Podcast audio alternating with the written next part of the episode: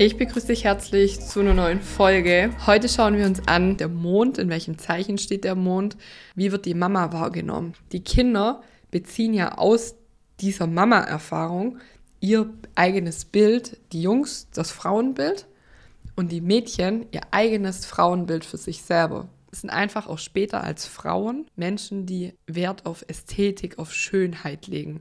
Das sind auch sehr schöne, gepflegte Menschen. So ist es auch mit der Mama. Also man, das Kind wünscht sich eine Mama, die ein schönes, ästhetisches Äußeres hat. Und zum anderen geht es aber auch um eine innere Schönheit. Die Mama kann dann so ein Ideal für wahre Schönheit verkörpern für das Kind. Die Mama darf ruhig auch was von so einer Hippie-Mama haben, die Blumen im Haar hat und tanzt und lacht und so, ja, so ein bisschen Woodstock-mäßig. Und das ist dann auch der Entwicklungsimpuls für Mama. Lebt diese kreative, diese bunte, diese schöne Seite vom Leben. Die Harmonie, bring Harmonie in dein Leben und geh da auch wirklich für dich los. Deine schöne Seite zu zeigen und zu leben und dich zu pflegen und zu hegen und dem Kind ja diese Blumenwiese dieses Schöne zu ermöglichen. Wenn du das individuell lösen möchtest für dich oder wenn du es mal anschauen möchtest, dann lade ich dich herzlich ein zu Youngstar. Das ist meine monatliche Plattform, in dem wir individuell dein Horoskop in einem Workshop und die Horoskope oder das Horoskop deiner Kids angucken.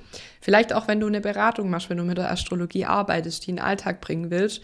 Es ist ein mega, mega cooler Austausch aus ähm, Frauen, die selber mit Kindern arbeiten, die selber Kinder haben. Ein ehrlicher Austausch ist mir total wichtig und da kannst du dein Horoskop Stück für Stück dich damit beschäftigen, besser kennenlernen. Jetzt ist auch diesen Monat das Thema Mond, deshalb gibt es das Video jetzt auch hier auf YouTube. Schau mal vorbei. Das ist total günstig, kostet 25 Euro im Monat und das ist mega, was da an Wissen drin ist. Wir haben drei Workshops, wie gesagt, für Kinder, für Erwachsene, QA, wo du alle Fragen stellen kannst, die dich gerade beschäftigen. Und mir ist einfach wichtig, diesen Austausch zu bieten. Und auch wenn du vielleicht eine Ausbildung gemacht hast und sagst, ja, mir fehlt halt die Praxis, ich würde gern losgehen, aber ich traue mich nicht, dann herzlich willkommen bei Youngster.